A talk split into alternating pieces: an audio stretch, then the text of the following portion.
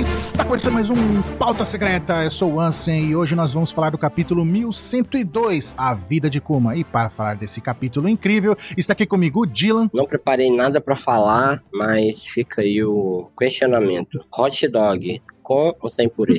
Meu Deus. Meu Deus. Editor, você sabe o que você faz. Não. Já diretamente da capa, pô. Tem a ver com isso. Você tem sabedoria disso. Justo, Dylan. Aí, ele fez um link massa. A gente sabe. E. É, mas ainda não é hora. e também está aqui comigo a Bru. A cãibra que me acordou hoje não doeu nada em comparação com o capítulo. Nossa. Rapaz, chorei. Todos quase choramos. E também tem aqui uma nossa convidada especial, que também faz parceria junto com a Bru, no Amazon Lily, a Bia. Olá. Kuma virou meu top 2 fora do chapéu de palha, gente. Não tem como, ele é Ó. incrível. E o top 1, chapéu de urso, né? Chapéu de urso. Ai, gente. Vai ser longo esse cast. e a gente já começa aqui direto com a capa, um pedido de capa que foi enviado pro Toshikazu, um usuário já como é o nome? Zou, Zou, não sei. Pedindo pro Oda fazer a Bonnie comendo cachorro quente feito por lobos, olha aí. ó. O link que o Dylan fez. O que vocês acharam dessa capa aí? Então, aquele branquinho ali tem cara de purê, hein? Tem cara de purê? Que branquinho, não é alface, não? Eu também achei que era um passo. Eu acho que é, mano. Na minha mente é purê, esse é meu headcanon. E o cachorro que tá bugado ali, ó, o segundo? Tá tendo um troço, tá tendo um AVC. É porque comeu purê, né? Obviamente. Tá te- Que isso? Muito que ruim. isso. E vocês não acharam aquelas montanhas parecidas com as de Holy Cake? É, lembro. Né? Que tem tipo uns amendoinzinhos. Aham, lembro sim. E a Bonnie, né? Cachorro quente com leite, né? Uma combinação bem, Nossa, é verdade. que horror. bem exótica. Ai, É porque ela é criança ainda. É, descobriu. E o lobo ali, tipo, é, que que ela tá fazendo?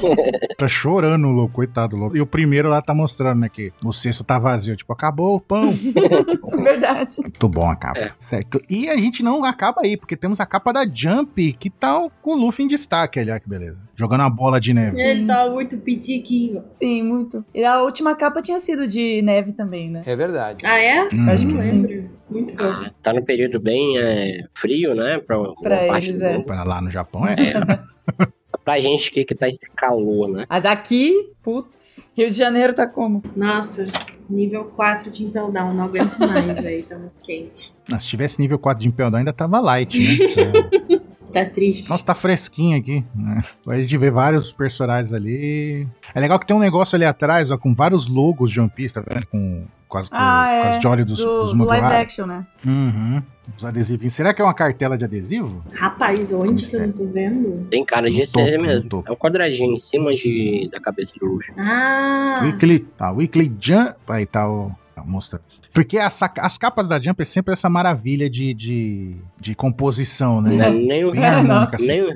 Nem, um pouco de poluição, Pouca informação, né? salada. Pouca informação, bem sucinto. nem um pouco de poluição visual, né? Até a bola, nem a Não, bola de não, neve não. escapou. É, tá cheio de descrito coisa dela também, é verdade. Ai, meu Deus. Mas seguindo pro capítulo, a garota ri avança. Mas pra onde que ela avançou, Dylan? A Bonnie, né, chegou ali toda pirateada, chegou na ilha ali, né, procurando E meio que esse povo acompanhando ela virou pirata mesmo. Né? Não foi, né? Foi, Sim. simplesmente seguindo ela e vamos, vamos que vamos. Aí os marinheiros falam que eles são perigosos porque onde eles passam deixa até idosos e crianças feridas. Cara, isso foi muito genial, né? Uhum. Hum. Porque eles não sabem, né? Que ela- eram os marinheiros que ela transformou, Sim. né? Muito bom. Aí fica parecendo que eles são super cruéis, né? Tipo, meu Sim. Deus, atacam idosos e crianças. E é assim que a fama acontece no, no mundo de One É Piece, mesmo. né? Umas fake news, umas distorções loucas assim. E o que é legal é que a gente, um dos mistérios de limite do poder dela, a gente descobre que, que até então a gente não sabia se, se depois que ela sai de perto, as pessoas revertem ao normal, continua do aquele jeito. E continua, né? Porque se o pessoal chega depois e vê um monte de velho e criança machucado, Será? Mas Né? acho que deve ter um tempo, né? Em cooldown. É, tem um tempo. Ela fala em Egghead que o poder dela não é permanente. Ah, bom, bem lembrado, tá vendo? Precisávamos de um É. especialista aqui pra. Ah, E- mas como é, a ascensão dela foi muito rápido, né? Os boatos espalham mais rápido do que qualquer coisa, né? Uhum. Mas esse primeiro avanço Hum. dela aqui já nos dá a entender porque qual foi a primeira recompensa da Bonnie quando a gente vê ela em Sabaori? 102, acho que é. 102, 103 milhões. É um pouco acima de 100 só. Então, que já é uma recompensa realmente alta, né? Sim. Pra você reparar. Então, eu, que eu, eu tinha essa dúvida, porque se essa recompensa dela era baseada, porque depois que a gente teve informação que ela é uma criança, né? Uhum. Se ela era baseada em alguma coisa que ela fez, alguma fama de ruim, de maldade, ou se era porque o governo sabia quem era ela e queria colocar essa recompensa um pouco mais alta nela, ou os dois. Os dois, acho. 140 milhões é a recompensa inicial dela. Nossa, a gente subestimou total. Quem que era que tinha cento e pouquinho? Era o Orochi, será? Então, porque tinha um é, deles que tinha. que tinha menos. A Dila, eu acho que eram as duas coisas, viu? Então, pode ser uma mistura das duas, né? Eu acho que sim. A ascensão dela foi muito rápida, né? Eu acho que, tipo, nesse período deve ter, tipo, duas recompensas. Tipo, a inicial, que é, tipo, por ser conhecida pelo governo. Tipo, igual a, a Robin lá, que, tipo, criancinha, tipo, já valendo quase Uhum. 80 milhões, tá ligado? Ela devia ter um nesse nível, assim. E aí depois, quando ela começou a vida de pirata mesmo, aí começou a ter a recompensa pela in- infâmia dela. Mas em que momento será que o governo percebeu que essa Bonnie tinha uma Akuma no Mi que podia envelhecer ela? Porque até onde ele sabe, ela é criança, né? A, pa- a partir do momento que Uhum. receberam relatório da gente do CP9. Ah, tá. Provavelmente ela fez relatório informando, sabe? Sim, verdade. Porque o governo pode até mesmo saber que ela não tá atacando crianças, mas ele pode usar esse fato, espalhar esse fato, para justificar uma recompensa alta pra ela também. Uhum. Pode ser também, sabe? Porque fica meio solto, mas se o poder dela tem um limite, será que os caras continuam criança mesmo? Ou será que o, o governo tá usando isso como uma escada pra aumentar a recompensa dela? Então tem muito fator. Acho que a própria Robin, eles não falam o verdadeiro motivo que eles botaram 80 milhões nela. né? Sim. Uhum. Uhum. Ela era a criança que tinha o de destruir o mundo. Ela era o demônio. Isso. Ela era um dos demônios de Ohara. Não, e ainda falavam que ela tinha afundado não sei quantos navios da marinha, né? Uma- Inventaram uma fake news lá pra justificar Hum. a recompensa dela. Nossa. Vê, Como é que continua aí o Kuma? Mano, eu achei tão bonitinho. O Kuma tá olhando, ele sabe que a Bonnie tá por lá e ele, tipo, ele sempre tá nos lugares que ela tá. Quer dizer, ela, ela consegue achar ele, eu acho, né? E aí Uhum. ele vai, não, não posso, não posso encontrar com você. Tadinho. Ele tava ali, o pessoal até fala, né? Ah, tinha um cara grandão aqui, ele sumiu do nada. Uhum. E a Uhum. gente tem informações que vão aparecer mais pra frente do capítulo, né? De que ele tem é, é, audição acurada, provavelmente ele tem uma visão acurada. Uhum. Então ele pode ser uma pessoa muito mais perceptível também. Ele tem visão e audição de robô.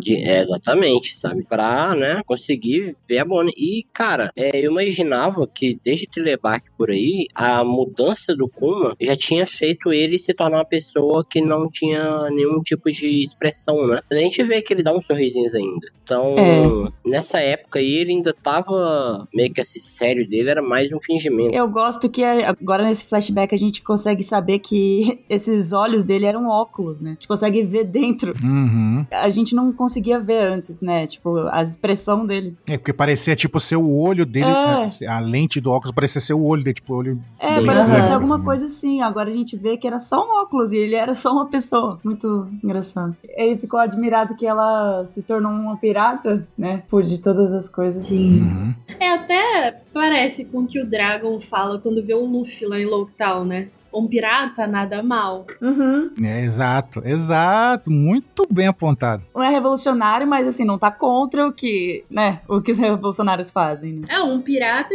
ainda É, é, tipo, é rebelde, é uma. um lutador ali pela liberdade, Isso. de certa forma, né? Pela própria, pela da tripulação. Não chega a ser por de todos como os do exército revolucionário, mas pelo menos de um grupo ali, eles tipo, recusam, rejeitam o governo. É, Então é maneiro pros revolucionários também. não tá, tipo, ativamente é, lutando contra o governo, mas é uma oposição. O governo considera uma posição. Exato. Sim, Exato, sim. total. É porque, é, igual você falou, não é ela direta, né? Mas por, pelas ações de pirataria, acaba indo contra o governo, que acaba sendo de uma espécie de aliado pro, pro, pros revolucionários, né? Sim. Tirando alguns piratas que a gente sabe que tá querendo tacar o fogo no. É que O só, barquinho só a todo. maioria, né? A maioria dos piratas são assim. Mas ainda aparecem uns como o Luffy Uhum. por aí. Eu fiquei pensando nessa página aqui, tipo, a Bonnie toda empenhada em achar o Kuma. E ele é tipo a pior pessoa do mundo pra você tentar encontrar, porque o cara teleporta. sabe? Nossa, é verdade. Ele, ele escuta que, sei lá, a Bonnie chegou na ilha, é só ele dar um tapinha na bunda, sabe? E ele sai E da ele ilha. É, nossa, muito difícil. E esse segundo quadrinho, justamente, ele tá nessa faceta que ele tá. Eu não posso me encontrar com você, Bonnie, compreenda. Ele tá com a cara fechada e sem os olhos aparecendo. Isso. Uhum. No primeiro ele tá, tipo, meio que até dando uns quase sorrisinhos, É. né?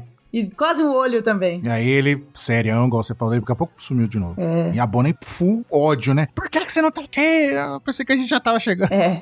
tá ligado? Aí eu vou. ah, mas vamos continuar procurando, capitã? Sendo pirata, né? E continuar procurando. É, porque eu quero encontrar o Nika também. Ah, é muito Olha que fofo. interessante. Eu adorei essa frase dela. Porque quando ela reencontrar o Kuma, que ela tem essa convicção, isso é muito foda, ela vai falar assim: pai, encontrei o Nika. Uhum. Olha que foda. Ai, gente.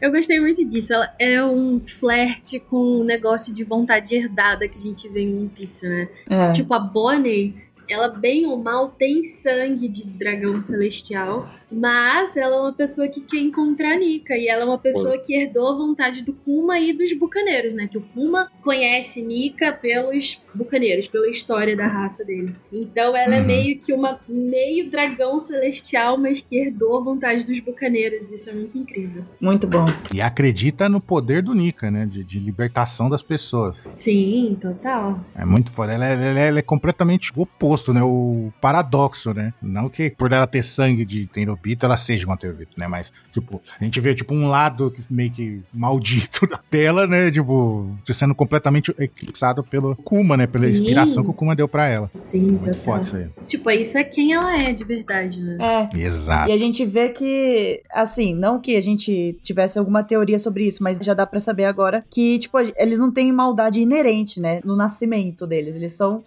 Isso. A maldade deles, ser, quando existe, ela é feita ali pelo ambiente, né? Então. É, só a gente lembrar também do Miosgard, que, que ele, quando ele chega na Ilha dos Tritões, ele era full filha da mãe, como Uhum. todo Tenryubito, e aí por causa das ações da, da, da Otohime, protegendo ele, não deixando o pessoal massacrar ele, que, né, que ia acontecer, e levando ele de volta pra, pra Joyce, ele viu e falou, puta, caramba, o que que eu tô fazendo? Aí ele começou a tomar jeito, né, mas só que aí, mesmo ele tomando jeito, acabou morrendo, porque os outros não aceitam, É. tipo... E o próprio coração também, né? Acho que é o maior Sim. exemplo possível. Sim. É, os pais do, do Flamengo e o Corazon, né, que o- Sim. viram que, tipo, puta, o que a gente tá fazendo tá errado, tá? Uhum. Vamos ter uma vida comum. E aí, só que o do Flamengo já era ruim mesmo. Pode até ter uma inspiração na vida real, né? De que teve um cara, que eu não vou lembrar o nome, que ele era negro, e ele, grande parte da vida dele, ele dedicou-se em se tornar amigo de um dos chefes da, da Ku Klux Klan. Almoçava com ele, até o ponto do chefe ver que o ódio que ele tinha por ele não fazia sentido nenhum. E esse movimento dele tirou mais de 100 pessoas da Ku Klux Caramba. Sim. Adaptado naquele filme lá, Infiltrado na Clã? Eu não lembro. Não sei se foi adaptado nisso. Mas, é, cara, é, é isso. Cara, muita gente às vezes é um idiota por ser completamente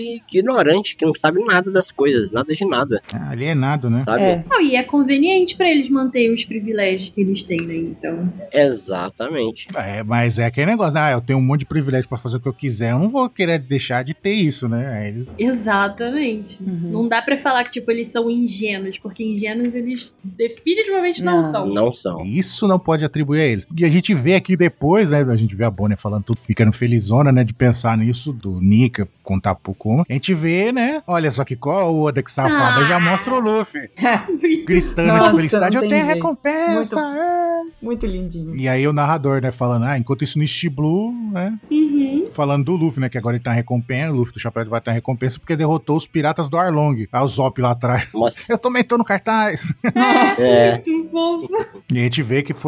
Quando a Bonnie acabou de detonar aqueles caras na cidadezinha lá, foi quando o Luffy acabou de derrotar o Arlong. Então a gente vai fazendo um paralelo de onde cada um tava, né? Isso é Sim. muito foda. Cara, e é bizarro pensar que a Bonnie tem 10 anos aí. Uhum. 10 anos, velho. Ela virou supernova com 10 anos. É muito absurdo, é muito braba. A Bonnie é uma personagem muito foda, né? Não é pouco, não. Demais, mano. Tanto em personalidade quanto em força mesmo. Porque, mano, ela é uma criança, literalmente. Ah, mas ela ficou Aham. corpo de adulta, mas não importa. A mente dela, tipo, ela pode ter a mente de criança, mas, mano, ela é muito mais evoluída que muito personagem. Sim. Grandona demais. E é muito bacana como ela meio que começou junto do Luffy, né? É. Sim. Cada um no seu cantinho, mas os dois seguindo ali ao mesmo tempo, né? Isso é Sim. muito bom.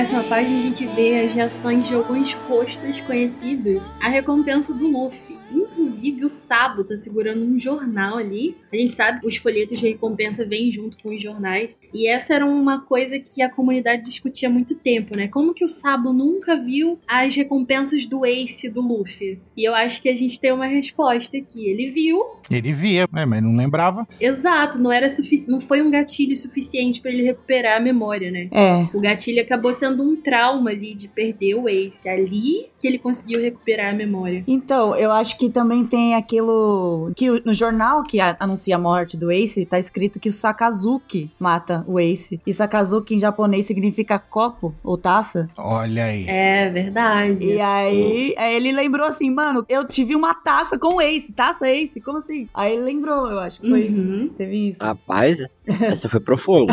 Informação. Não, mas eu gostei pra caramba, porque vai a, a, ampli, porque não é foi só o trauma, tipo, ah, morreu uma pessoa que eu não conheço, eu me lembrei que era meu irmão, não. Mas a, a composição de tudo, É. o Sakazuki, Uhum. o Ace morrendo, não, peraí, É. tá ligado? Aí que deu o que gatilho no cérebro, que encaixou as peças, ele lembrou, né? Uhum. Foi isso, é perfeito.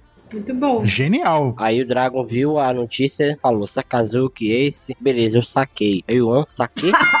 Pronto. Ah, não, velho. Ah, não, velho. Cumpriu a, a trilha e ele se lembrou. Ei, Nel, desliga a luz aí do Dylan, por favor, de novo. Não é, né? É Semig, pô. Ah, não, é só em São Paulo, mano. assim. Ai, meu Deus. Tá vendo? Culpa dos malditos Mugiwaras expulsaram ele lá de Skype e agora tá causando aqui em São Paulo, que maldito. Então, essa Mas parte continua. aqui gerou um pouquinho ali de povo discutindo, né? Tentando entender, de que deu a entender que o Dragon meio que foi pra Logital por acaso, mas eu acho que não. Não, ele viu no jornal. Pra mim, ele viu no jornal e quis dar uma espiadinha Sim. no filhote. É, é, tipo, ah, ele tava ali na vila Kokoyashi. Ai, puta, ela é próxima, do lado da ilha pra entrar no, no- na Grand Line. Ah, vou lá ver. Tinha gente decepcionada, falando, nossa, então ele só foi lá por acaso mesmo? Falei, gente, como assim? E vou digo mais, hein? Tem gente dentro da OPEX que tava falando isso. Não Vou explanar quem, mas tem pessoas aqui dentro, se você soubesse os bastidores.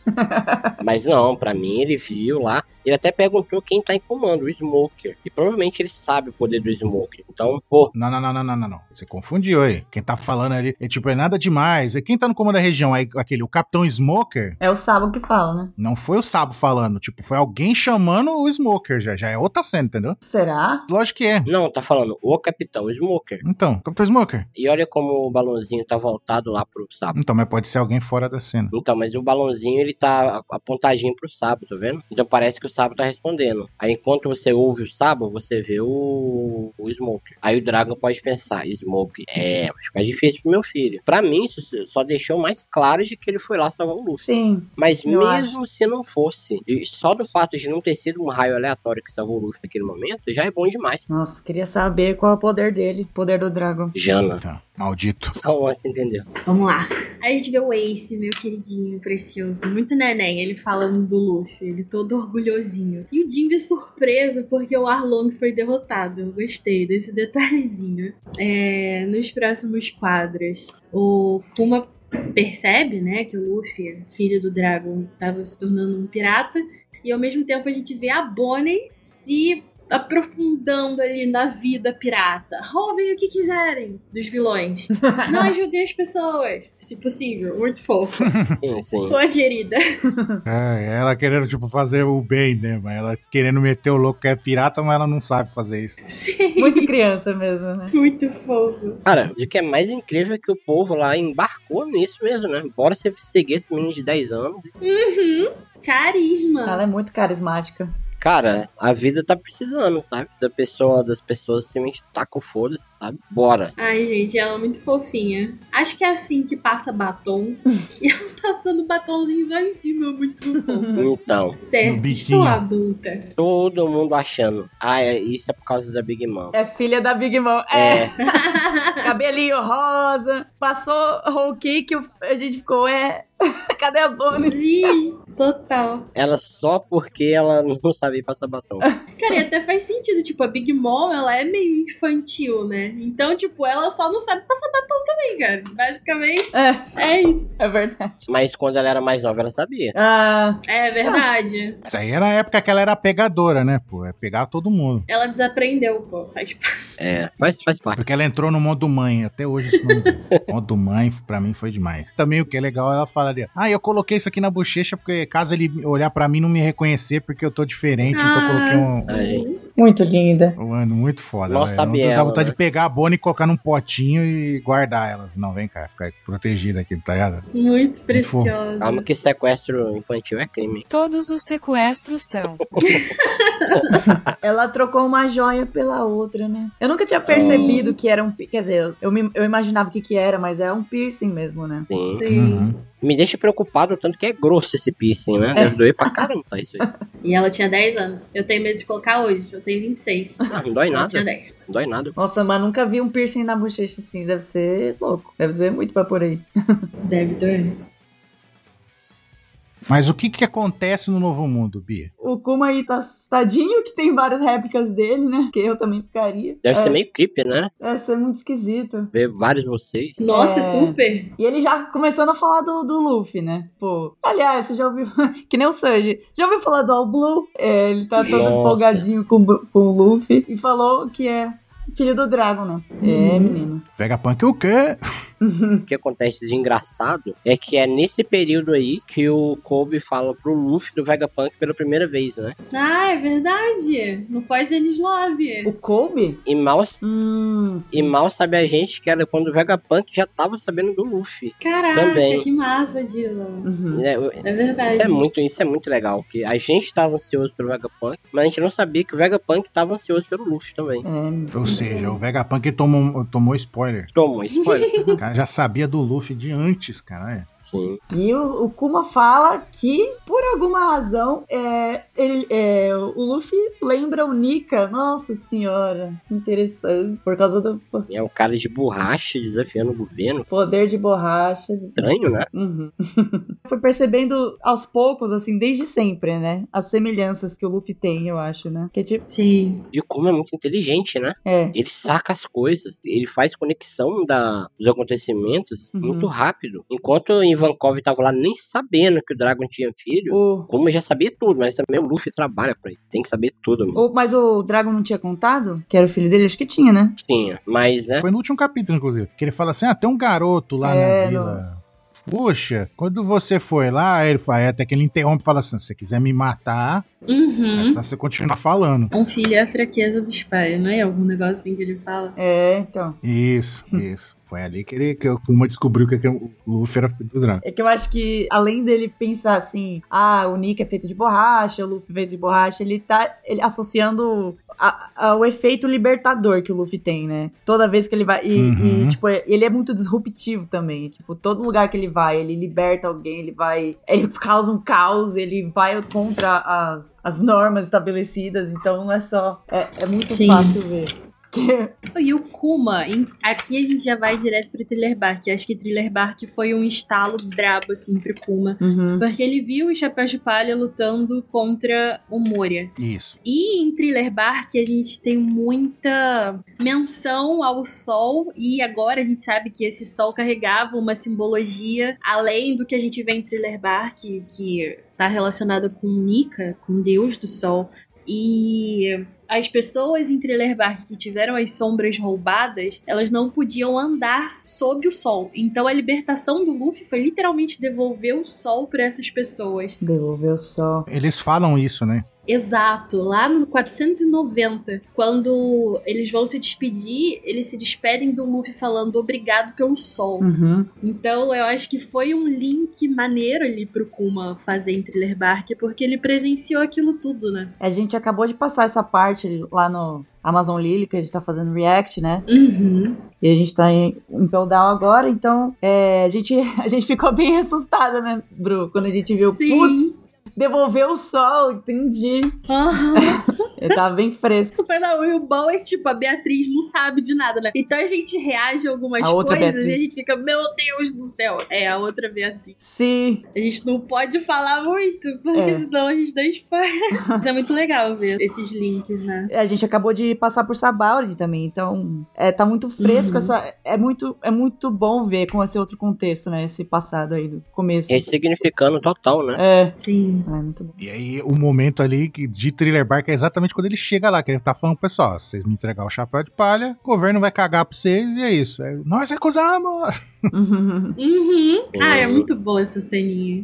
Aí ele fala ali, que vergonha, e Tom Burr explode todo mundo. Kuma também tá pouca conversa, né? Ah, detona todo mundo. E aí ele tá de frente ali com o Zoro e fala, é, o Zoro- é aquela cena incrível do Zoro, né? Ele fala, é, Uhum. Lu vai ser o rei dos piratas. Hoje eu não posso valer nada, mas eu pretendo ser o maior espadachim de todos, então isso tem que valer alguma coisa. Trocar minha vida pela dele, se for preciso e tal. sei- Então, Você sabe, né? Não aconteceu nada, essas coisas todas. E aí ele aí mostra a cena de novo, né? A- aquela bolha de patinha de dor lá, depois o Zoro não aconteceu nada. E aí o Kuma de longe, vendo o pessoal comemorando com o Luffy e tal, não sei o que, ele fala, comentando, né, que ah, seu filho Dragon tem bons companheiros, né? Uhum. Bons nakamas. Isso é muito foda. Sim. Ele refletindo. Inclusive, essa Hum. cena teve, né? Teve. Igualzinha. É exatamente a cena antiga. Igualzinha. Só que parece assim que isso vai nos mostrando como o Kuma, aos poucos, porque não foi de uma vez, foi construindo a sua admiração pelo Luffy, né? Uhum. Exato.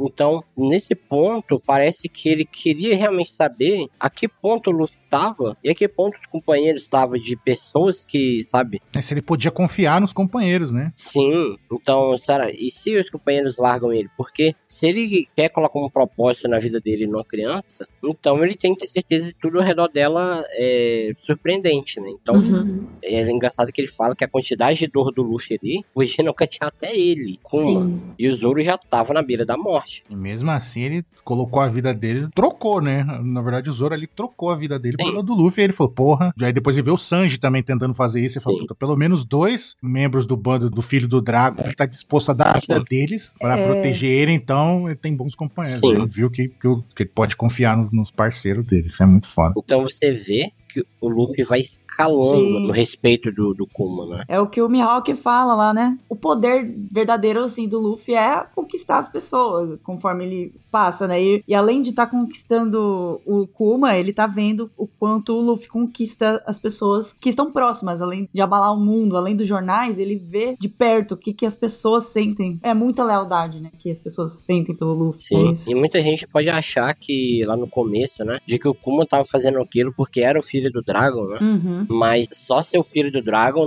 não parecia ser suficiente Não, é. Uhum. pro Kuma, né? Então, cara, isso aqui, algumas pessoas estavam reclamando, ai, flashback tá muito longo, não sei o quê. Não, quem tá reclamando Ah. é idiota, só isso. Mas, gente, crucial, isso aqui ressignifica tudo. Tudo. Cara, pô, a gente já tá em mais de mil capítulos e o pessoal ainda tá nessa de reclamar de flashback. Mas quando desenvolve os personagens e a história, vocês ainda estão nessa, velho. Pelo amor de Deus, velho. Hum. Sabe, dá até raiva. E esse flashback foi incrível. Muito Foi bom. muito bom. Você só quer ver lutinha, vai jogar um jogo de luta, vai no fliperama lá. Aí vai ter lut- só lutinha, sabe? Eu fico revoltado com esse tipo de coisa, velho. Tem que ficar lendo os comentários idiota dele. Mas, cara, a gente, é, igual com as meninas lá no Amazon Livre, elas acabaram de passar por Thriller Bark e Sabaori. Cara, e a gente já tinha um pouco do conhecimento disso do Kuma e já tinha uma experiência. E se a gente voltar nessa semana e rever, já vai ser outra experiência. Uhum. One Piece é incrível por isso, né? Essas visitas. One Piece é a obra mais reassistível que existe. É. Total. Cada vez que você reassiste, ela fica mais foda. Sim, Sim. Você reassistir sem ter conhecimento de coisas além, já fica foda. Com conhecimentos que vão saindo de novo, de novo, fica mais e mais e mais e mais foda. É incrível, sabe? Sim. Quando você volta lá em Longtown, aí você pensa, ah, beleza, o Dragon agora, então ele tava vindo, o Bartolomeu já tava aqui, sabe? Sim. Muita coisa, é, agrega muita coisa. Um negócio que a gente pode ver isso daí é é, não precisa nem voltar tanto. Tipo, você viu é, lá, teve Alabasta, tudo, aí já vai pra. Nossa, esqueci o nome da cidade lá, depois Skype. E aí, quando você vê o Enel tacando raio no Luffy, aí não acontece nada, né? Eu sou de borracha. Aí você volta pra Lockdown. Que o, Aham. o Luffy tava preso lá, o bug ia matar ele, arrancar a cabeça dele, que é um raio, explode tudo, não acontece nada com o Luffy. tipo, parece que só foi cagada. Não, porque ele é de borracha. Então Sim. podia cair um raio nele que fosse que não acontecer nada. Verdade. Sim. Verdade. Já era o Oda mostrando pra gente, ó, o que, que eu vou aprontar daqui mais pra frente. Ó, Sim. entendeu? O Oda é muito safado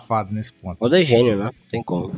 Tem como. Aí na, na próxima página, a gente vai, né, pro arquipélago da Sabaori, a gente vê como foi a convocação do Kuma, né, pra guerra. Porque naquela época Uhum. lá tava meio difícil recrutar os Shichibukais, né? Você imagina, cara, vem aqui que você vai lutar contra o Barba Branca. Mano, É. sabe, é difícil pra galera, né, querer ir. Mas o Kuma já vai chegar antes da data de execução, que é exatamente o que o personagem dele era, né? Ele parecia realmente um cachorrinho do governo. Sim, Você precisa disso? Tá aqui, na hora. Ah, eu quero que você chegue lá às sete, ele chega às seis e meia sim. sabe? E achei bem interessante a gente ver todas as- diferentes perspectivas, né, de convocação que teve, né? Porque aí teve a Hancock que não queria de jeito nenhum. Só foi por causa do Luffy. Uhum. É, o Jimby tava preso. O Teach falou, foda-se. O, o Jiben não só tava preso, mas ele foi preso porque ele não. que ele foi contra, não é? É, Porque ele porque foi ele se recusou. Sim. Então, talvez ali ele já devia estar ciente, né, de que essa guerra contra o Barba Branca já não. Ele em si já não participaria, né? E aí a gente vai, né, pra aquela cena icônica lá da introdução da Bonnie, né? Que ela tá comendo pizza, quero mais pizza, né? Uhum. Hum. O que inicialmente,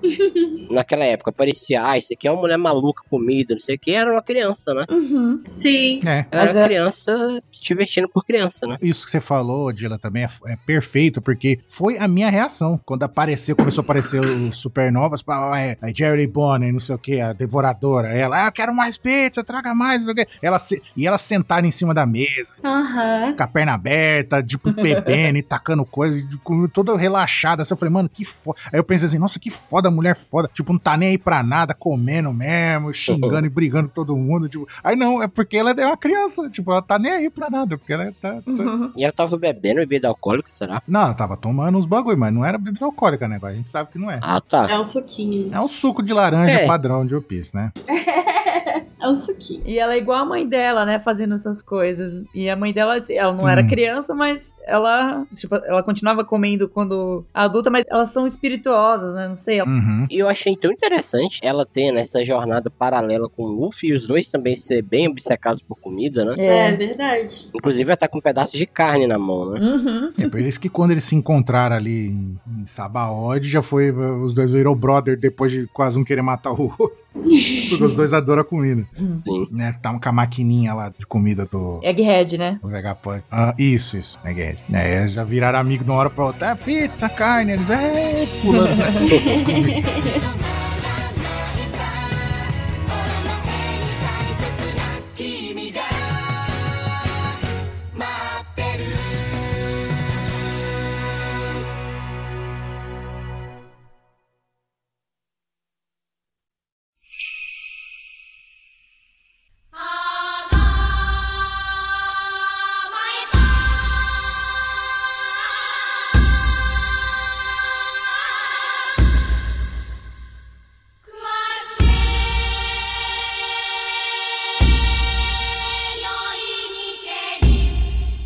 'Mas seguindo e aí, bro, o que que acontece depois ali? Quem que tá se esgueirando ali no cantinho? Kuma, super discreto. Não dá pra ver ele agora que ele tá com essa cara. Cara gigante com a capinha branca. Ele tá olhando com uma carinha super gentil pra Bonnie dentro do restaurante. Ai, muito. Pensando que é a última vez que vai ver ela. Imagina se ela tá tomando uma cervejinha de boa, olha pra janela e tem um carão desse na sua frente, cara. É um jumpscare danado, né? As pessoas com os olhinhos saltados ali. Sim. Mas ele tá tão fofinho nesse quadro. Ai, gente. Sim. Aí logo depois a gente já corta do restaurante pro leilão humano lá de. Sabaldi. Aquela bizarrice sem fim lá. E o Kuma ouve que algum pirata acabou de atacar um dragão celestial. E ele já fica em choque, né? Porque eles estão muito perto do quartel-general da Marinha.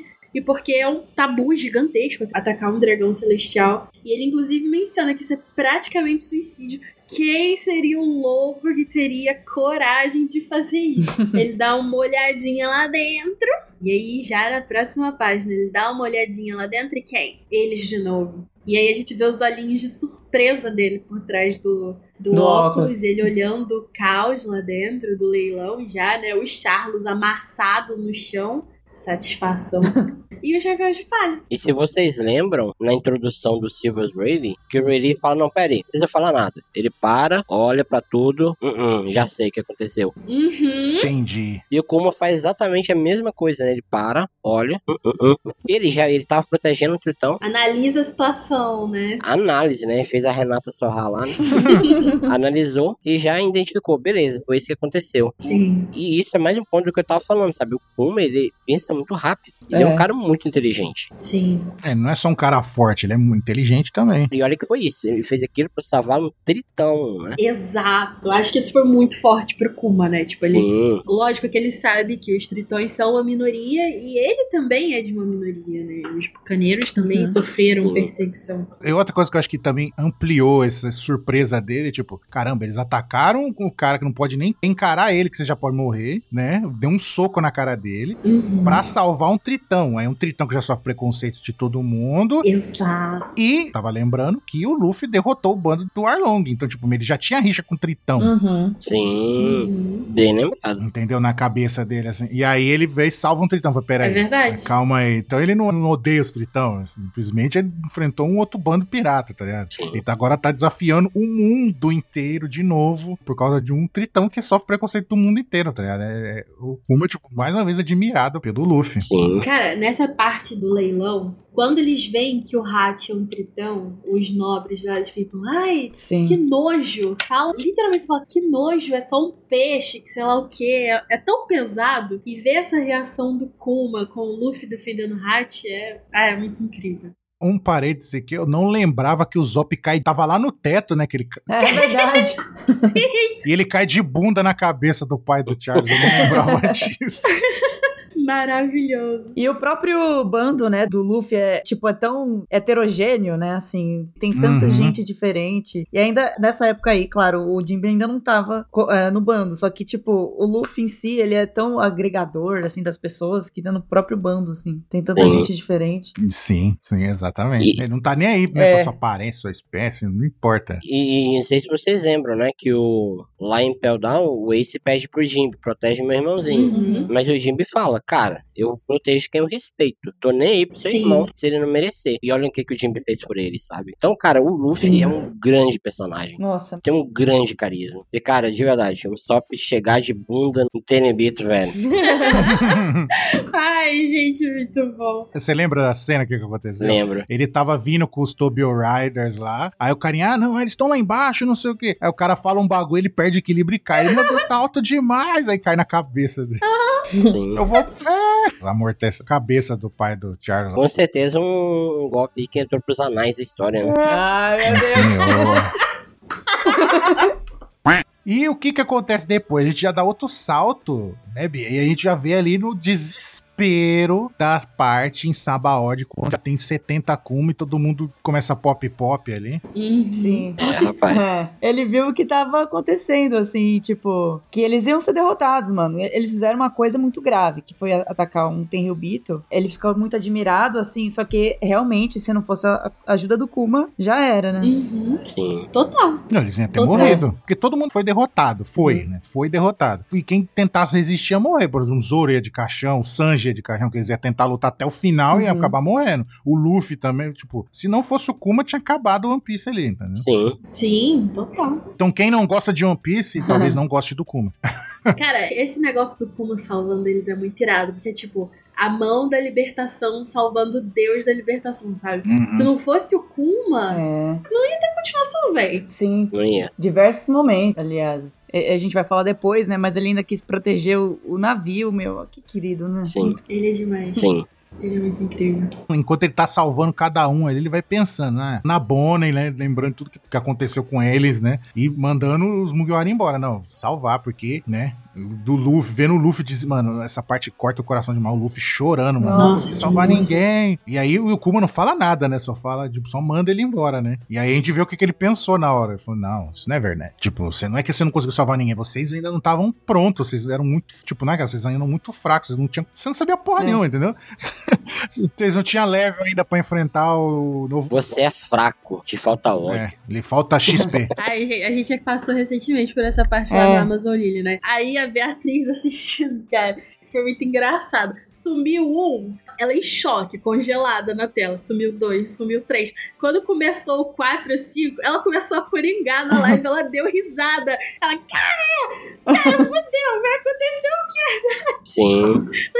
É, desespero, menino. mano. Não tem, não tem Não tenho o que falar. como processar o que tá acontecendo ali. No final, quando só tava o Luffy, só e a, acho que é a Robin, que é a última, ou é a Nami, não lembro. Uhum. Já não tava nem falando mais É. nada, né? Ela já tava só aceitando que. Puro choque, gente. E, e eu acho que não mostra aqui nesse flashback, só que eu acho que as últimas palavras do Kuma foi. Essa é a última vez que a gente vai se ver, não é? Isso, Sim. fala- é a única coisa que ele fala. Sim. Ele fala com o Zoro primeiro, né? É, onde você queria ir, né? Aí dá o pluf e manda ele. E depois ele fica em silêncio o tempo todo e fala com o Luffy uma última coisa, né? Uhum. Aí A gente nunca mais se vê de É, novo. isso porque ele sabia que ele nunca mais ia ter a personalidade dele, assim, porque ele já ia ser Isso. é, Sim. desligadão. Uhum. Eu achei legal, né, que ele, nesse flashback, mostra ele passando por todos os lugares, né, que ele mandou os chapéus de palha, Sim, isso, uns capítulos atrás, né? e eu entendo todos os critérios dele, menos o critério de por que ele escolheu mandar o Luffy pra Amazon Lily. Acho que é pelo hack.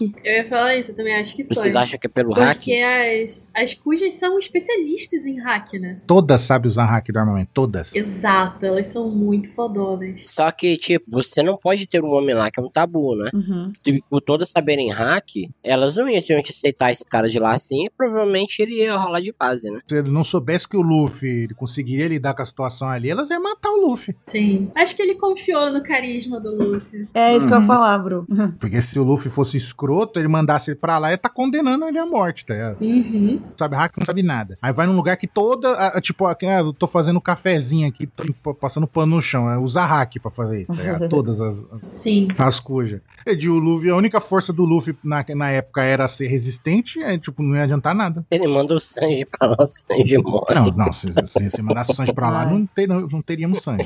A, a Margarete já tinha derrotado o Sanji, tá ligado? Até a Margarete. Mas eu gostei, né, de que a ilha do Chopper é... foi, foi um lugar assim, da medicina que ele procurou pra Bonnie, né? Isso. Sim. Ai, sim. Outra coisa também que pode ter influenciado no como mandar o Luffy pro Amazon Lily é o Rayleigh, né? Tipo, o Rayleigh tava ajudando eles ali e o Rayleigh tem relação com a Hancock, então talvez a intenção dele fosse que o Rayleigh encontrasse o Luffy na ilha depois, ou alguma coisa assim. É, até porque ele deixou um recadinho pro Ruffy. É, isso que eu ia falar. Ele falou. Ah, vai se pai, ele falou, né, ó, dei- mandei ele pra ilha Amazon Lily. Ele fala que ele trabalha pro exército revolucionário e que ele tá ajudando. É o que ele sussurra pro Rayleigh naquela hora. Uhum. E aí a gente vai pra um dos melhores painéis mais emblemáticos de Que capítulo. é o Kuma falando que o Luffy salvará o mundo. É, que é a exata mesma cena de Sabaori. Aquela fatídica cena de quando a gente tá com o coração dilacerado, Que a última bolha estoura. Os chapéus de palha foi completamente derrotado. Uhum. Ganha uma nova perspectiva, né? É, esse é o narrador safado dando terror na gente, né? Porque o Sim. Kuma pensou outra coisa. É, na Sim. página anterior eu não falei, né? Mas ele falou: Ah. Vou deixar silenciosamente a prova de que vivi nesse mundo, na Bonnie e no futuro desse garoto. Cara, Sim. é muito emocionante isso, né? Porque ele sempre vai agindo na sombra, das partes de trás das coisas, né? Ele não quer nunca um mérito por alguma coisa, ele só quer, tipo, a felicidade dela e a esperança do mundo que ele coloca, né? Que na, na página seguinte já, na página que a gente tá, que ele coloca no Luffy: Você será o homem que salvará o mundo, cara. É muito, muito forte. Porque nesse ponto aí, ele já tá convicto que o Luffy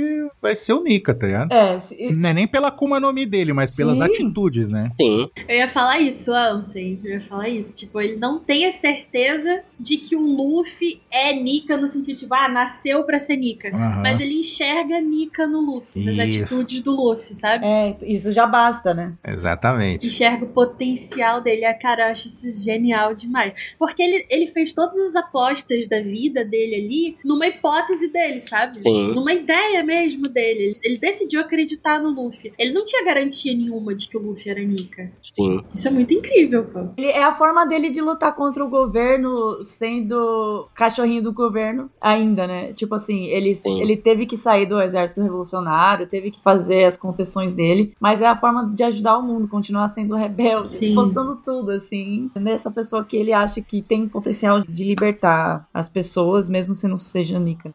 Demais, cara. Mas aí a gente corta de volta pra Egghead. Ou a gente vê o Vegapunk completamente full pistola. Que merda é essa de, de colocar uma autodestruição no Kuma? Você tá maluco? Aí, aí a voz no rádio, né? E aí a gente vê que a voz no rádio é o nosso odiado do Saturn, né? Porque a gente a barbinha, vê a, a conchinha com os espinhos, que não lembro quem que apontou no Uhum. último cast, que é verdade que nenhum outro do Dendemush tem, né? Só esse aí, que é dele, que é do mal. Então tem espinhos. É evil. Falando Uhum. assim, é, você transformou ele numa arma humana, não foi? Então a gente tem que ter um jeito de controle. hein? Aí o Vegapunk fala, mas eu coloquei um negócio de ordem de obedecer a você se a gente não estiver perto. E aí? Ele sai de controle. É. O Vegapunk metendo um louco, foda, né?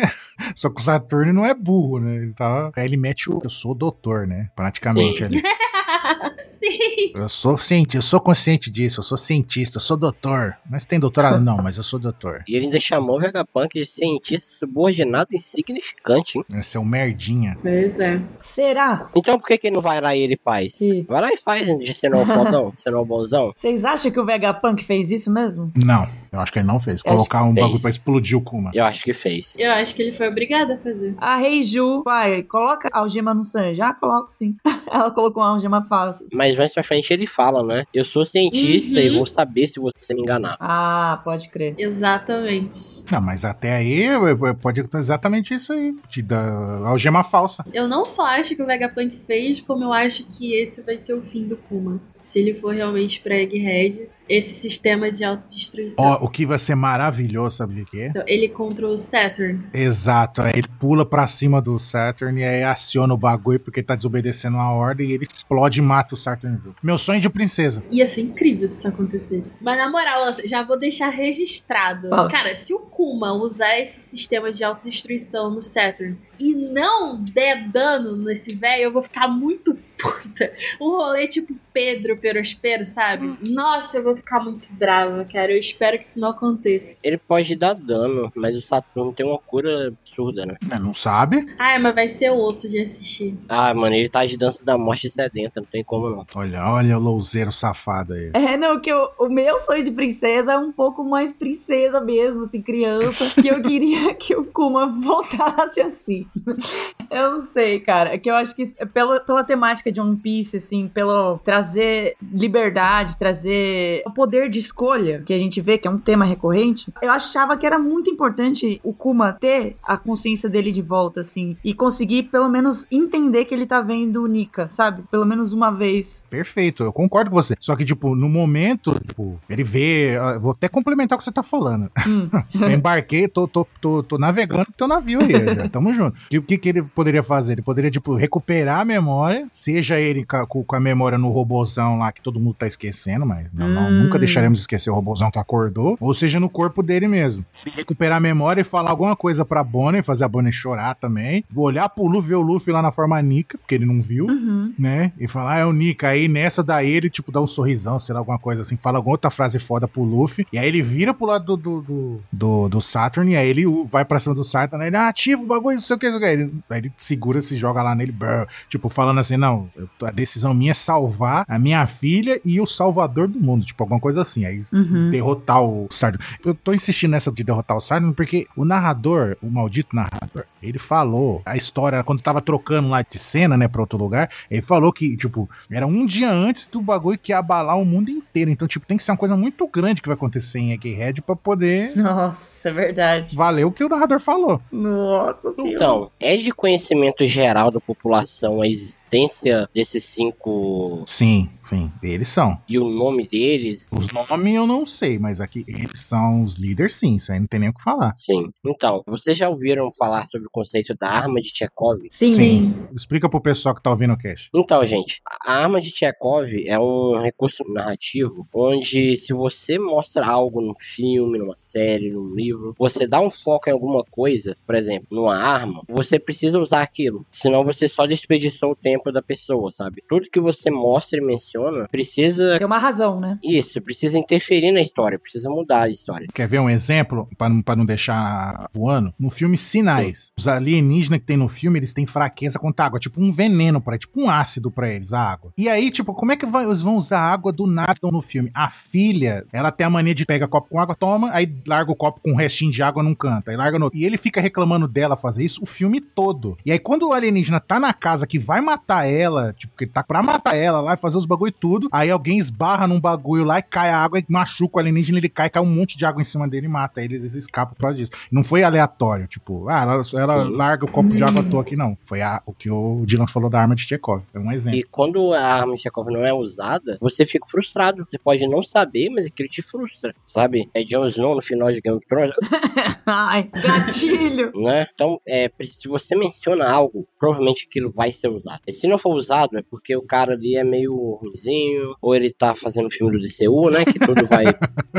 Que gratuito. Se Yoda menciona, cara, vai. Uhum. Foi aquela, aquela coisa que ficou por anos, aquele baú lá do, da Ilha dos Tritões. O Tamatebaco. Uhum. Sim, a gente fi- ficou É. por anos a gente. E o Tamatebaco lá? Quando que ele vai explodir? Onde? Quando? Ninguém falava nisso, só a gente ficava insistindo nisso. Quando apareceu de novo, a gente. Ah lá, ah lá, ah lá, ah lá ele lá, o baú lá. E aí não deu outra, né? Ele, cara. ele salvou a galera, É. porque explodiu a montanha, derrubou, virou um caos a ilha. O Oda Sim. sempre Sim. tem uma sementinha pra plantar, né? Ele pode não saber que árvore que vai virar essa semente, que planta que vai ser, Uhum, mas ele planta, cara. perfeito. perfeito. Exatamente. Ele vai colher. Ele vai colher. Sabe? Ele pode depois tirar, "Ah, mas não era algo tão importante. Mas ele vai trazer de volta, pelo menos, sabe? Uhum. Existem maneiras de você usar a arma de Chekhov sem usar ela pro propósito que a pessoa acha. Não é porque eu tô te mostrando Hum. uma. A pessoa tá com uma arma, não necessariamente é, a pessoa vai usar aquela arma pra tirar em alguém. Não necessariamente. É, eu posso usar a arma igual é usado na cena lá, todo mundo sabe, na primeira temporada de Game of Thrones, quando você vê constantemente a área pegando a espada dela, dá um foco na espada, você pensa, ela vai usar essa espada. Mas justamente aquilo é um recurso utilizado pra te dar esperança de algo que não vai acontecer, sabe? Então é. Isso é uma maneira interessante de que você subverte. Mas pra você subverter, você tem que saber fazer primeiro, né? É uma que o Oda tá devendo é a bota do pessoal lá, porque lembra que travou todo mundo no chão quando eles conheceram o. Vegapunk? E aí Ah. teve um momento de diálogo aleatório,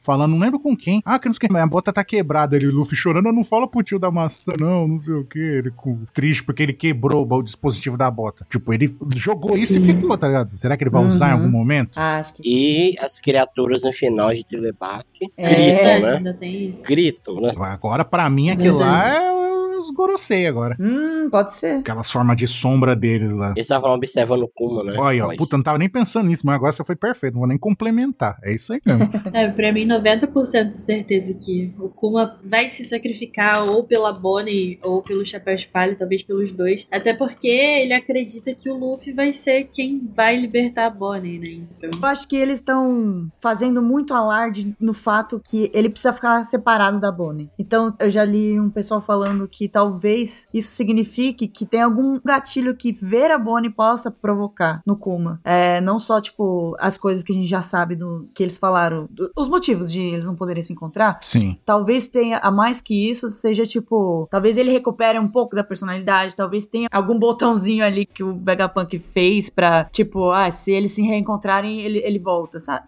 Alguma coisa. E às vezes pode ser um negócio, tipo, instintivo. É, também. E O Vegapunk, no começo de Egghead, Egghead, ele fala que ele não consegue controlar os desejos, os instintos primitivos das criaturas que ele construiu. Hum. Então, talvez o, com Kuma aconteça um negócio parecido com o que aconteceu com a Sindri lá em Thriller Bark. Sim. Ela tinha perdido a alma dela, mas ela ainda tinha certa vontade no corpo dela, sabe? Talvez. E você quer uma motivação mais foda que o Kuma mostrou a vida toda dele de proteger a filha? Sim. Exatamente. E aí ele vê a filha dele correndo o risco de morrer, mano, e tá alto, apitar o bagulho no, no máximo ali de, de proteção, entendeu? É. Então é um ótimo motivo, sim, se fosse isso daí. Eu acho que ele pode recuperar parte da consciência e por alguns Segundos, curtos né? momentos. Sim, sim. Mas não acho que, tipo, acho que esse capítulo enterrou É. a ideia de que ele recuperaria a memória ou que a consciência dele tivesse no robozão por conta da, do funcionamento da bolha dele de memórias, né? Não enterrou, não. Por que não enterrou? Pô, eu tô guardando essa. Ih, já fiquei interessada, hein?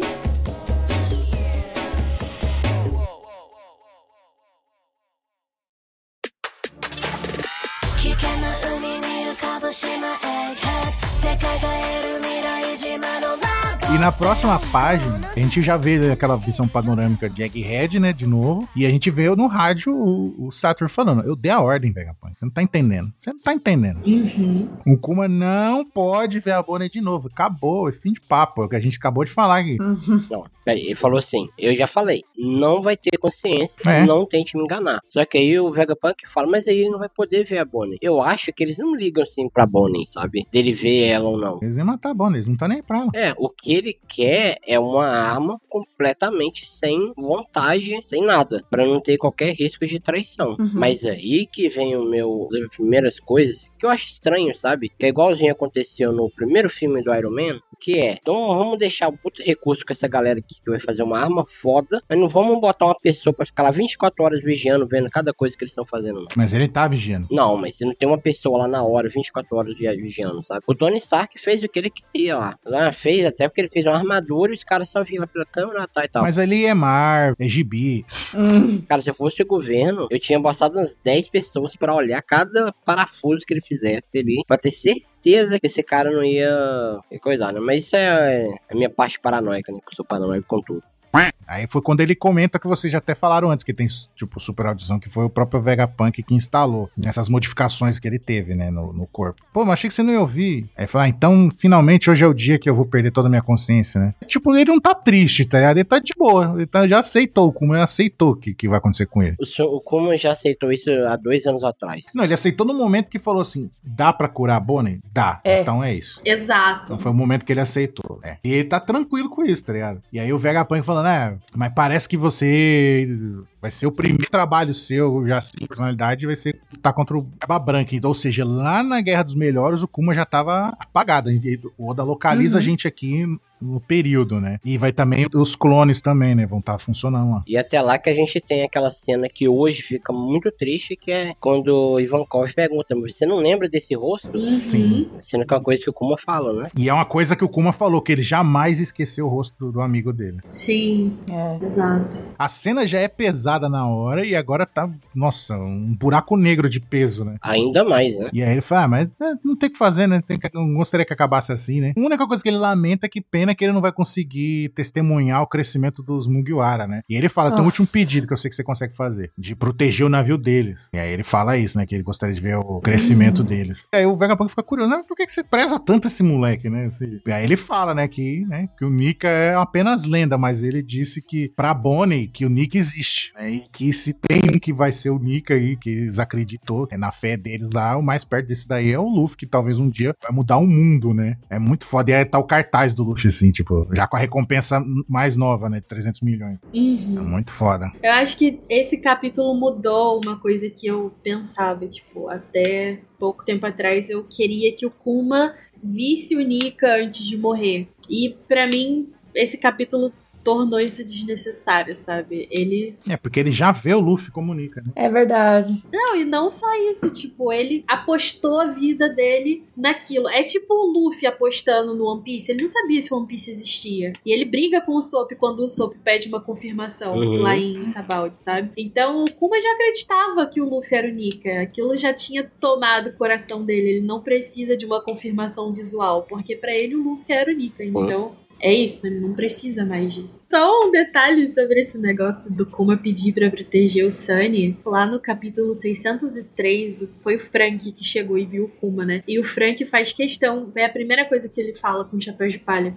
Que o que o Kuma fez, ele falou que o Kuma ficou protegendo o navio durante o time skip. E ele fala exatamente com essas palavras: que eles têm uma dívida enorme com o Kuma Ah. e que eles precisavam se lembrar disso. Então o Kuma provavelmente tá indo pra Egghead agora. Vamos ver como que esse desenrolar aí dessa dívida vai A acontecer. única coisa que eu me pergunto é, beleza, o governo tem os pacifistas, que são, pelo menos naquela época, né, eles eram extremamente poderosos, né, perigosos, mas o Uhum. Kuma, digamos, ao apagarem a mente dele, ele, teoricamente, ele se tornava também um pacifista, né, só que ele tinha o extra de ter o poder da patinha, Uhum. então ele sempre seria o mais forte de todos. Sim. Então, tipo assim, será que eles não estranharam que ele ficou dois anos sumido, não? Cara, eu acho que a partir do momento que tiraram a consciência dele, ele se tornou meio que descartável de certa forma, sabe? Mas mesmo Tipo, ele não tinha mais a mesma importância e a mesma atenção que ele tinha antes. E eles estavam usando os pacifistas pra cima e pra baixo, né? Exato. Eu acho que ele deixou de ser uma ameaça, sabe? Então, tipo. Mas eles podiam usar o, o Kuma, por exemplo, pra levar os marinheiros pra mais rápido pra qualquer lugar, né? Ele seria útil pra caramba por causa da patinha. É, seria. Mas eu pensei, será que eles. Ah, foda-se, deixa ele pra lá? Porque, sei lá, eu acho que ficou dois anos assim sumido também. É só essa parte que eu tento entender, sabe? Eu acho que foi realmente só, tipo, um foda-se da parte deles. É, tipo assim, ele ficou parado ali em Sabauri, tipo, acho que saber onde ele tava, eles sabiam. Mas acho que ele ficou, ah, tá bom, tá ali, não tá fazendo nada de demais. Eu acredito que será ele, a pessoa que vai libertar as pessoas, inclusive a Bonnie. Ele prometeu pra Bonnie que ela seria libertada. Será que é assim que, que eles vão pagar a dívida que eles têm com o Kuma? Aí fica Bonnie Mugiwara. Então, eu, eu, eu era contra isso. Falei, ah, não, não vai. Ela vai continuar vendo. Aí a gente começa a ver o passado dela, vai, tem possibilidade, né? E aí agora o Kuma querendo assim. sacrificar pelo Luffy por ela, eu tô começando a já que ela vai acabar indo no bando junto. É, menino. Aham, ah.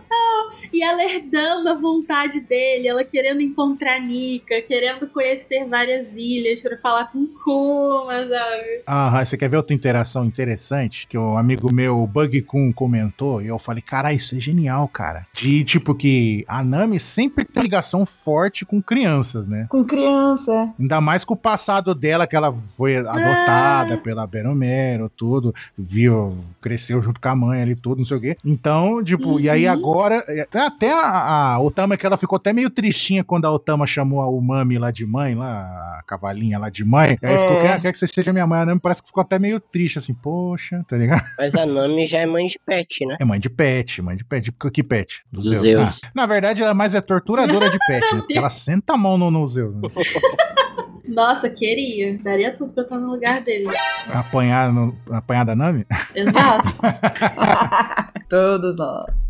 Então, mas vocês repararam que já tem um tempo, né? Desde o Dragon, que ele sempre menciona um pirata, hein? Tipo assim, parece que existe um certo tipo de, de estigma em cima, assim, cara, revolucionário. É, porque piratas são tudo fila da puta, né, cara? Os revolucionários estão lutando por um bem maior. Os piratas lutam por si mesmo. E se precisar matar e, e destruir tudo, eles fazem isso. Aí quando vê que alguém é diferente, aí que fala, pô, você é diferente. Mas pra mim, isso deixa mais forte aquela teoria de que o Joy Boy original era um pirata. Sim, sim. Aí a Bonnie ficando no bando, tipo, vai ter a relação dela com o Nika e com o Luffy. E a Bonnie, que é uma criança, a Nami meio que ia ficar tentando ser, tipo, querer passar lição, não sei o que. Ia ficar cenas engraçadas, sabe? Porque a Nami queria ensinar os bagulho e a Bonnie ia ficar Ah. xingando, às vezes ia ficar brigando, ia ser engraçado.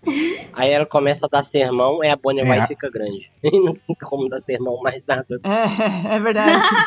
Futuro distorcido. Ia ser interação legal. Mas, por favor, se ela entrar nesse bando, ela tem que ficar na forma criança, até por causa Sim. dessas cenas. Mas eu não quero saber de Sanji fazendo nojeira. Gente, o Sanji. Não, mas isso daí, Bia, já acalma tua alma É. que isso não vai rolar, porque é um negócio que fez eu perceber que tinha alguma coisa errada com a Bonnie. Tanto que a gente, na época a gente tava Hum. até suspeitando que nem a Bonnie que a gente tava vendo lá era verdadeira. Ela fala, porque você pode ver, todas as personagens femininas, quando vai falar alguma coisa do Sanji, tipo, não, não quer nem conversa com ele direito, tirando a Robin e a Nami, que conhece ele, sabe que ele é uma pessoa boa e tal. Beleza. Aham. E aí, ele, quando a Bonnie ia cair, ele pegou ela no colo, assim, ele pegou ela no colo normal, pegou, ah, ah, você tá salva, não sei o que, e, e sem cara de maníaco, normal. E aí, É e, a, e- e a Bonnie a elogiou o Sanji sem conhecer ele, falando, nossa, um companheiro de você que luta e sabe fazer comida, nossa, ele é um cara incrível, um cara de, nossa, que cara legal, tá ligado? E eu falei, meu, e o Oda adora sacanear o Sanji. Falei, mano, tá muito estranho isso, velho. O Sanji não tá psicando ela, que ela é uma personagem bonita, adulta. Ele não tá psicando ela,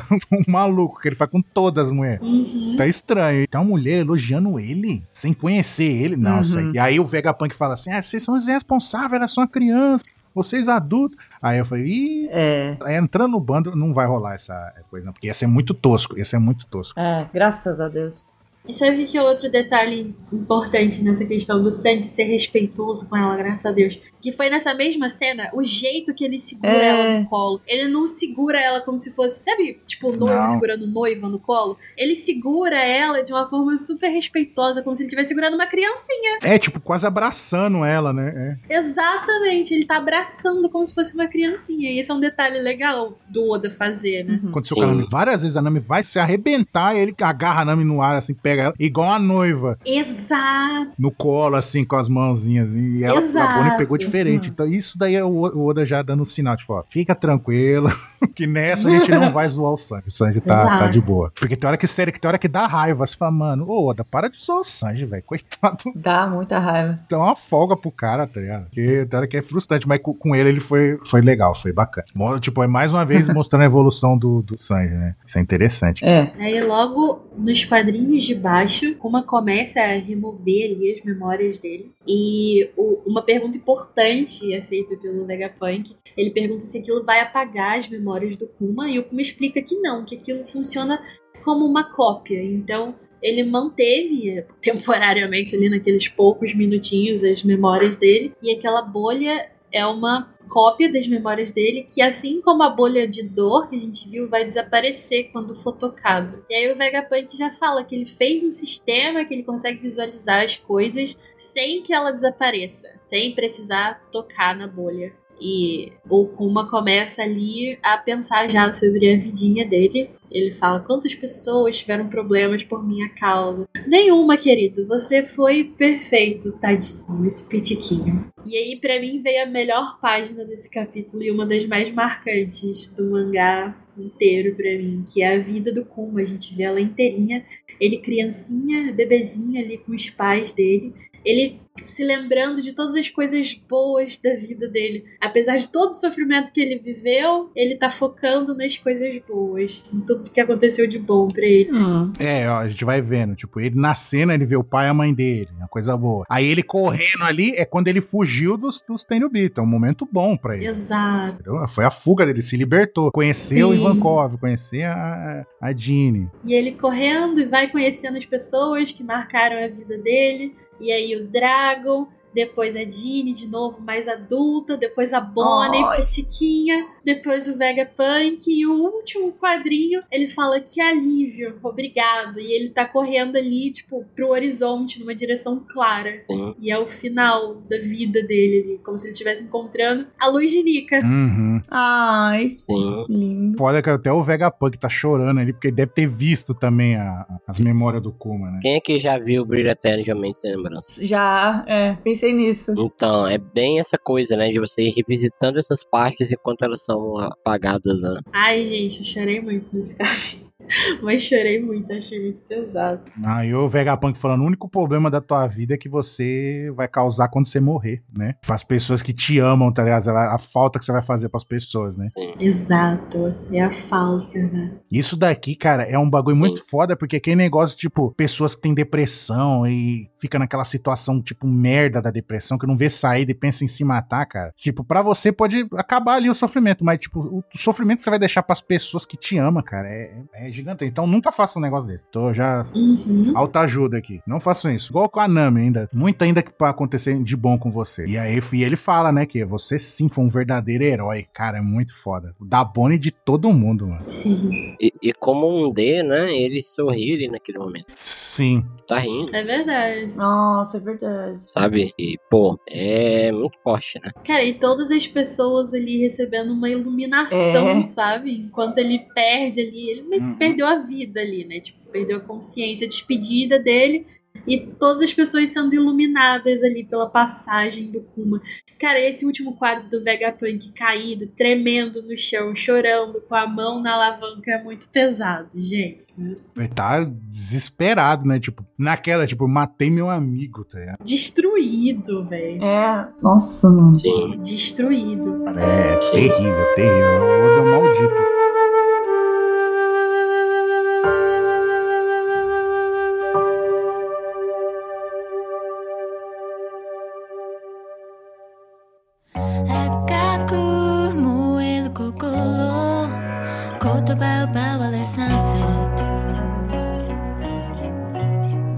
Gente vira pra última página. Nossa, soluço incontrolável, né? Da Bonnie. É muito difícil olhar pro sorrisinho do Kuma de um lado aqui do- da página passada. E aí ele tá com essa cara e esse olho que a gente mencionou, que é totalmente neutro, assim, né? Robóticos é o mesmo, né? E o Oda fez de um jeito que a gente acha estranho ver o Kuma como a gente sempre viu até hoje, né? Tipo, é incômodo, né? É verdade. Uhum, incômodo. Sim, porque a gente já estava. Ah, ele é um cara sério, né? Ele não acha graça nas coisas. Agora a Sim. gente sabe que é. Uhum. E aí, né, tem esse painel. Quando eu contar a Bonnie, poderia transmitir isso por mim. Feliz aniversário de 10 anos. Parabéns. Parabéns. Ah. E a Bonnie virando lágrimas puras ali, né? Ai, cara. Uhum. Lá- Tadinho. Lágrimas na chuva. Ah, mas ali é uma enxurrada, né? Porque ela, tipo, é um misto, tipo, de ela fala, pô, meu pai sempre me amou, porque ela agora ela sabe que o pai dela sempre mandou carta pra ela. E ela sabe Aham. tudo que ele Uhum. fez por ela, tudo que ele sofreu a vida, que ela não sabia como é que foi o passado do Kun. Sabe o tanto que ele sofreu a vida toda dele, e aí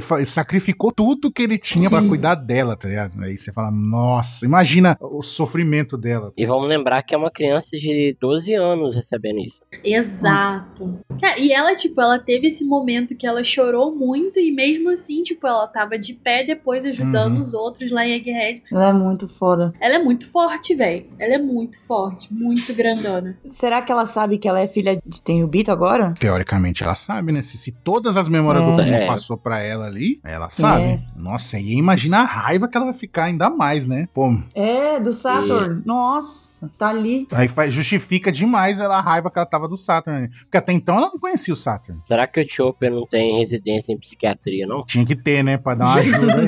A gente, a gente tá precisando. Nossa, todo mundo tem, tem que passar por uma terapia nesse bando. Aí agora vem o momento piadinha cretina, ó. É muito. A Bonnie tá chorando desesperada, assim, porque ela viu o, o tanto que o pai dela sofreu pra- po- na vida toda, ou porque ela viu que o narrador escreveu ali que não vai ter capítulo semana que vem.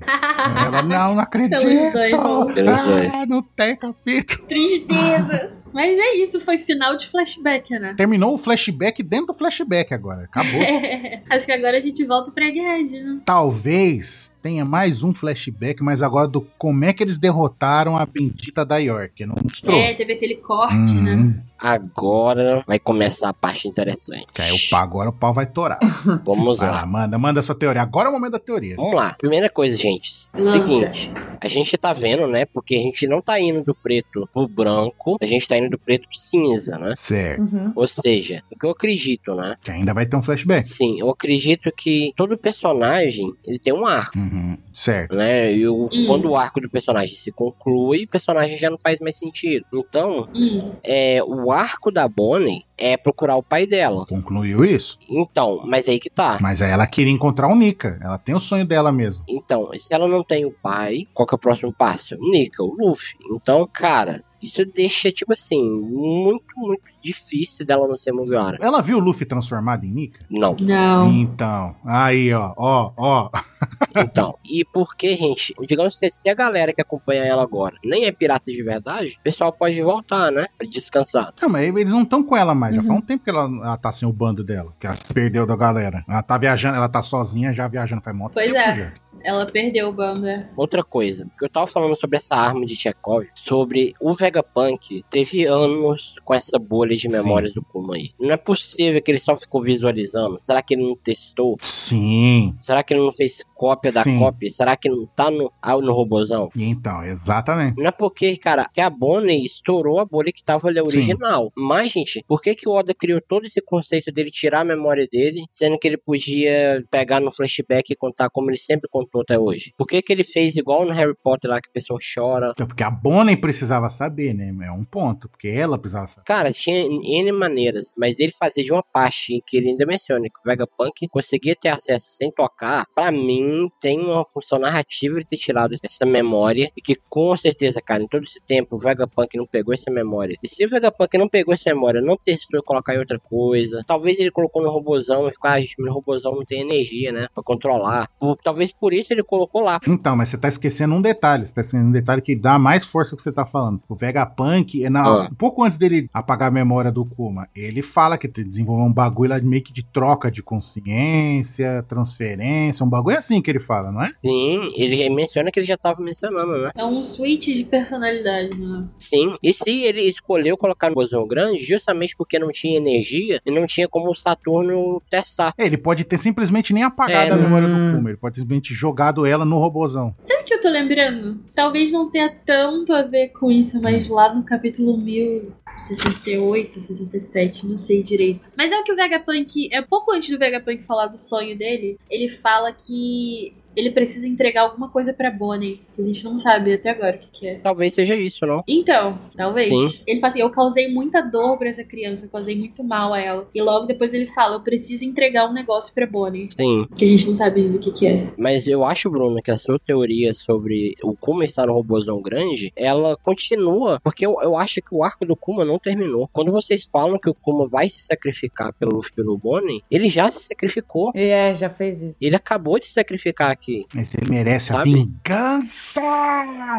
O sacrifício do Kuma já aconteceu. Cara, ele já entregou a vida inteira dele. É, Mas ele merece um abate, pô. Ele merece lá sair com um abatezinho, pô. Se ele tá dentro do robôzão lá, talvez ele não pode falar, talvez ele não pode coisar, mas talvez ele pode continuar lutando pelo que ele sempre quis lutar acontecer e ver o mundo mudar, sabe? Aham. Eu acho muito que o motivo da escolha ter sido o robôzão é justamente não ter como o Saturno simplesmente pegar o robôzão, talvez o Saturno nem sabe que o robôzão tá lá, né? Não, não sabe. Sim. Porque se ele soubesse, ele ia na hora ele ia mandar destruir a ilha. Falar, destrói essa porra. Sim, É, Isso encaixa isso daí, sabe? Mais ainda. Porque ele foi mencionar a troca de personalidade. E, e aí ele não aperta a alavanca. Aí o Kuma fica robótico. É o corpo Sim. verdadeiro do Kuma aquele. Não é os pacifistas. E aí quando eles resgatam o Kuma lá, que tá escravo lá em Marijóis, Marihuana lá.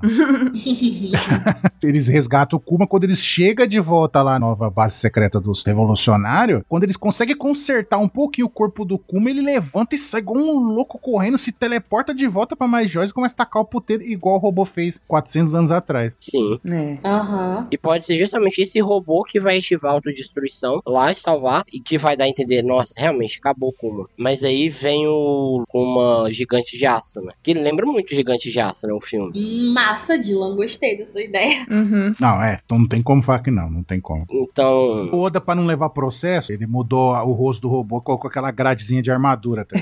o, resto- o corpo é igualzinho. E o que não deixa menos triste o sofrimento do Vegapunk, porque é um robô que ele não funciona, cara. É. Não tem energia. É uma, é uma probabilidade. É tipo assim, é uma última. Uma aposta, né? Tipo. É uma aposta, tipo assim, sem. Cara, é o que eu posso fazer. Vai dar certo? Sei lá. Se um dia eu realizar meu sonho, conseguir criar uma fonte de energia permanente, durável, tudo, eu vou Uhum. conseguir trazer meu amigo de volta, porque tá a memória dele no robô lá. Sim, Ah. sim. Por isso que eu acho que é muito forte ah, que ele poderia ter colocado no outro robô lá, que vê na hora que ele já começa, mas aí ele já deixa muito mais é, na cara, né? Os Gorosei saberiam na hora, né? Que o Saturno não é idiota, né? E pelo contrário, provavelmente os Gorosei sejam as pessoas mais inteligentes que tenham é, por volta dali, né? Sim. Não tanto quanto o Vegapunk, né? Mas Sim. sejam pessoas assim, que você simplesmente não engana. Uhum. Sim. Não tem como você passar um migué, sabe? Não tem como. E, pô, o fato do tambor do Luffy trazer de volta o Kuma no gigante, cara, te- existe algo mais poético. Sim, seria muito lindo. Não existe. Isso é poesia. Em Isso pessoa. é cinema. É isso que eu ia falar. Falamos junto, muito bom. Cinema. Nesse capítulo, cara, a gente vai alugar um cinema e passar no telão as páginas. Não tem como. Né? Aquela frase, aquela frase impactante, né? O DG, não tem jeito não. Não tem como. É, cara, é o. Não tem. Tem o que falar, cara. é Muito foda. Quem disse que não é, mentiu, cara. E Bia, você também tem alguma teoria? Não, eu ia trazer um questionamento, assim, que o Dila tava falando de arco do personagem e tava falando que a Bonnie queria, tipo, encontrar o pai. Encontrou, saber do passado e tal. E depois disso a Nika. Só que assim, eu concordo tudo, tipo, eu concordo que talvez ela entre pro bando. Só que eu não consigo realmente ver como o arco dela não se fecharia ao encontrar Nika. Porque parece um fechamento, não uma abertura de arco, sabe? Tipo, por que, que ela gostaria de viajar com Nika? Tipo, entende? Ela não gostaria só de conhecer Nika? É uma pergunta, não sei. Mas ela é- ajudaria o Nika a libertar o mundo. Ah, tá. E ela viveu quantos anos presa, né? Na sombra, sem nem poder ver o sol, né? Uhum. Basicamente, o que ela mais o mais queriam fazer era viajar e conhecer lugares. Ela, a Ah, Shira isso sim. Roshi, o Sim, Yamato, é. quem mais também? a Carrot. Pegou no ponto fraco, assim. Fico pensando qual seria o papel dela no bando, qual seria, que sonho que ela tem. Mas você relembrou mesmo que ela gostaria de ver os lugares que o pai dela falou, né? Sim. Tipo, E a gente não sabe como vai ser a dinâmica com o Vegapunk navegando com eles. o Vegapunk vai de caixão também, filho. Não, não. Ah, mas você não gosta do Vegapunk? Pelo contrário, eu gosto do Vegapunk de todas as formas do Vega, tirando a York, todas as formas do Vegapunk eu acho da hora. A minha favorita, todo mundo sabe que é a Atlas, eu acho a Atlas mó da hora. É, mas, tipo, ele não pode continuar vivo porque o, o Vegapunk ele sabe demais, cara. Ele sabe muita coisa. é. A Não. ponto dele conseguir estudar os bagulho do pessoal de Ohara. Você tem noção do nível de. E se ele tá vivo, ele é o Fusca. Ele é o Fusca Robin. Ah, Mas ele é o resultado do esforço do pessoal de Ohara pra salvar os livros. Então, mas pra que que a Robin vai ser tão necessária assim? Se ele também consegue fazer. Mano, a genialidade dele é tão absurda que com os estudos do pessoal de Ohara, ele aprendeu os bagulho. Ele sabe os bagulho. Mas o Tsuyaki também sabe ler o Poneglyph. Mas aí ele é boquinha miúda. Ele conheceu a Robin e ficou boquinha miúda. Mas o Vegapunk não sabe ler o Poneglyph também. Se tem lá em Elbaf os livros, todos os bagulhos, conhecimentos, as pesquisas do, do pessoal de Ohara que sobreviveu, ele, ele, ele tem tudo copiado na cabeça. Então é questão de tempo ele aprender. Só que a questão é, todo o conhecimento das pessoas de Ohara se pagou com o Vegapunk lendo e memorizando pra poder trabalhar naquilo. O jeito dele sobreviver e não morrer é eles indo pra Elbaf, que é ótimo, porque a gente vai ver a saga de Elbaf finalmente, e aí ele ficando lá depois, Hum. estudando os bagulho, entendeu? E se existe uma tecnologia muito mais avançada no passado, cara, ele é a pessoa que vai trazer ela de volta pra gente. Deixa só a Atlas vivo, tá, tá zero, pronto. Minha maior dúvida é como é que eles vão sair e largar o cérebro dele, né? hum, É, pois é. Isso aí vai ser tenso. Talvez eles façam igual o Roger, fica com um ovo gigante no navio. nossa. Talvez o Vegapunk tenha construído um pendrive de records, quem sabe. A Lucy, né? Nossa, eu sabia. É, eu pensei na Lucy sabia também. que alguém ia citar a Lucy, cara. Falou pendrive, falou IA, pronto. Já, muito bom. E Bruno, você tem alguma teoria também? Antes de a encerrar? Não tenho. Não tem. Não Nossa, tem. que decepção, Bruno. Você me decepcionou muito. Desculpa. Tu- Tudo, tudo isso aqui foi baseado na teoria Messi da Bruna da troca de consciência. Tudo bem. Troca de consciência. É o isso. Dylan defendeu a minha teoria pra mim. Eu te adoro, Dylan. Você sabe, né? Tem que sempre defender aqui. Nenhuma teoria supera que o homem da cicatriz de queimadura é o Scooper Gaban com dois machados rodando, fazendo redemoinho e cobrindo o navio todo de hack pra ele ficar preso. É a minha teoria favorita de One Piece, cara. ah, eu adoro o 27. Eu só perdia pra teoria que o Vegapunk era o bodinho do Sengoku. Eu adoro ela. Ou a raça dos tatuados também. Essa é uma boa teoria. Não, essa é maravilhosa. Raça dos tatuados é muito boa. A Ai, gente, eu não aguento. Ai, ai, mas é isso, gente. E agora, antes de encerrarmos aqui, vamos, temos um momento jabá. As garotas, nossas melorines do Amazon Lily. Faça o seu jabá. Gente, temos um canalzinho aqui na Twitch, temos um no YouTube, temos um Instagram, tudo Amazon Lily Oficial, que a gente faz um reactzinho. Isso, a gente tá fazendo react do anime. A Beatriz tá assistindo pela primeira vez. A outra Beatriz. A outra Beatriz, temos duas Bias. É a outra Beatriz, só- tem a Bia e a Beatriz. É Bia com E. Beatriz. É, isso aí. Ela tá assistindo pela primeira vez, ela não tem spoiler de nada. Agora a gente tá em Impel Down já, a gente tá chegando em Marineford. Então vai ser massa de acompanhar a Beatriz vendo Marineford pela primeira vez. Colhem lá, vocês vão ser muitíssimo bem-vindos. Estaremos esperando. Estamos postando cortezinhos no YouTube das lives. Daqui a pouco vai ter teorias e análise lá. Peço paciência pra gente vai colocar os videozinhos Sim. assim, novos que não são cortes de live. Acompanhe, Foi legal. porque a Bea também, ela, ela é, como diria o Capel, Big Brain. Ela vê duas cenas e fala, ela chuta uma teoria É, e você ela fica é assim, boa. meu, como é que pode ela ter acertado o bagulho? Sim, Sim. Ela manja Sim. muito já. sim, Já total. tá gostando muito. É, não tem como, né? Sigam elas, assinem, vocês conseguem ver os, os vídeos antigos, aí vocês vão ver a reação delas desde o começo. Muito bom. Mas é isso, gente. Agora sim, esse foi o Pauta Secreta sobre o capítulo 1102, A Vida de Kuma. E é isso, a gente se vê na próxima. Falou! Beijo! Um beijo, galera! Tchau!